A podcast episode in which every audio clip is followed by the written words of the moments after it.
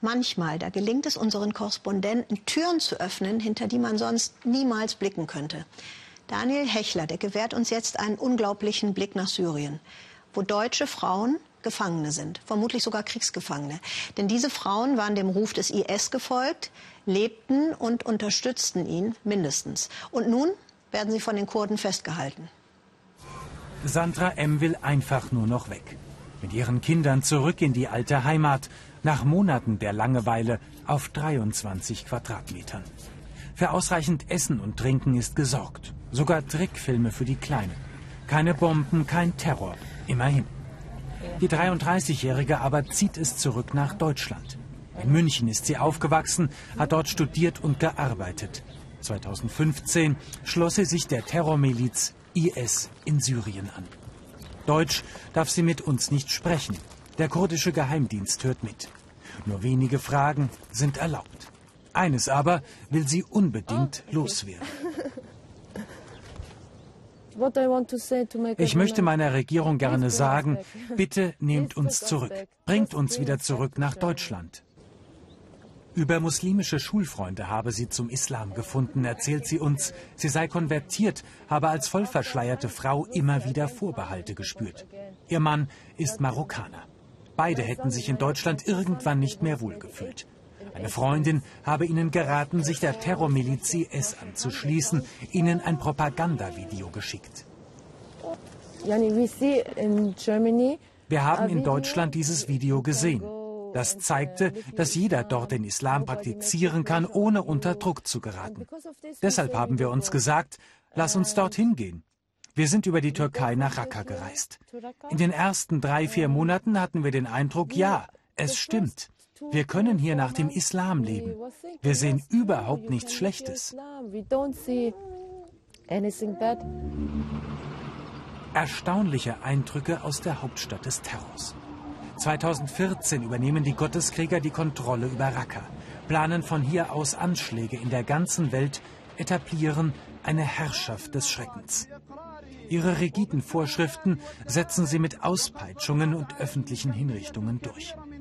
Sandras Mann kamen nach einiger Zeit Zweifel, wie sie sagt. Ich habe nichts mitbekommen, weil ich immer zu Hause war. Mein Mann sagte mir manchmal, es gibt eine Menge schlimme Dinge im islamischen Staat. Wir müssen hier weg. Aber er hat mir nicht gesagt, was es ist. Er meinte, es sei besser, wenn ich das nicht wisse. Er sagte nur, wir müssen weg. Doch der Weg raus aus Raqqa war sehr viel schwieriger als der Rhein. Zumal mitten im Krieg gegen eine Militärallianz unter Führung der USA. Auf der Flucht haben kurdische Milizen Sandra und ihren Mann bei Kobane aufgegriffen. Er sitzt seither im Gefängnis, so wie hunderte ausländische IS-Anhänger im Norden Syriens auch. Angeblich 35 allein aus Deutschland. Die kurdische Selbstverwaltung will sie so schnell wie möglich loswerden. Das ist für uns eine große Last. Wir können sie nicht allein schultern.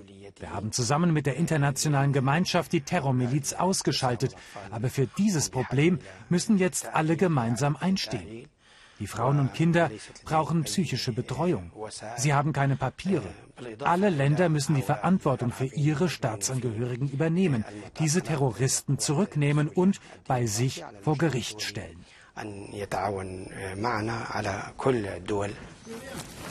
Die deutschen Frauen im Lager der Kurdenmiliz kennen sich, teilen das gleiche Schicksal. Sabila S. wartet mit ihren drei Kindern nun schon seit sieben Monaten auf ihre Reise zurück nach Deutschland. Sie hat Wurzeln im Kosovo, konvertierte zum Islam, heiratete einen Türken. Mit 19 Jahren sei sie aus Hessen über die Türkei zur Terrormiliz nach Syrien gereist. Ganz unkompliziert. So wie viele andere auch, sagt sie. Ihre Familie habe davon nichts gewusst.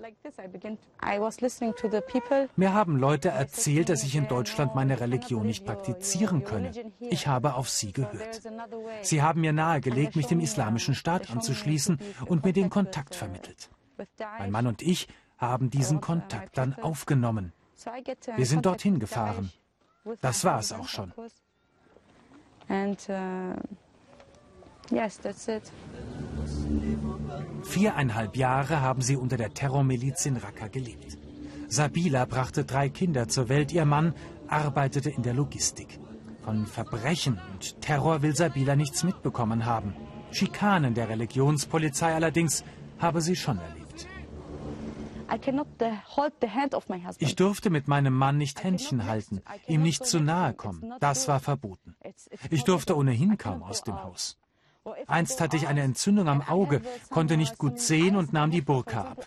Ein Mann schrie mich daraufhin an, drohte mich ins Gefängnis zu werfen, wenn ich das noch einmal machen würde. And then the, the men, they, they shout at me. They say, if you do this again, we will put you into prison. Sie verließen Deutschland für ein Leben unter Gotteskriegern, verbrachten Jahre in der Hauptstadt der Terrormiliz IS. Religiöser Wahnsinn oder grenzenlose Naivität.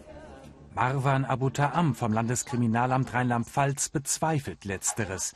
Die Frauen hätten für die Terrormiliz eine wichtige Rolle gespielt, sich bewusst für ein Leben unter den Gotteskriegern entschieden, Treueschwüre geleistet. Wir sprechen über IS als Eroberungsarmee, die sehr brutal erobert hat, mit entsprechenden Bildern, die produziert worden sind. Diese Bilder wurden vor Ort gedreht.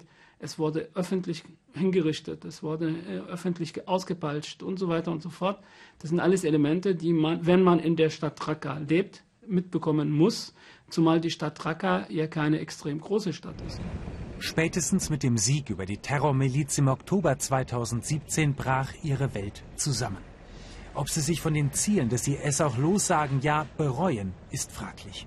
Was aber sind ihre Lehren daraus? Das Leben in Deutschland ist gut. Man kann dort seinen Islam besser leben als unter dem islamischen Staat. Das sehen wir mittlerweile ganz klar. In Deutschland wartet die Staatsanwaltschaft auf sie. Ihnen Straftaten nachzuweisen wird allerdings schwierig. Womöglich wird der Traum von einem Leben in der alten Heimat auf freiem Fuß schon bald wahr. Etwa 100 deutsche Gefangene sollen die Kurden festhalten. Den Frauen droht in Deutschland womöglich kein Haftbefehl. Es sei denn, so sagt der Bundesgerichtshof, man kann ihnen die Teilnahme an konkreten Kampfhandlungen nachweisen.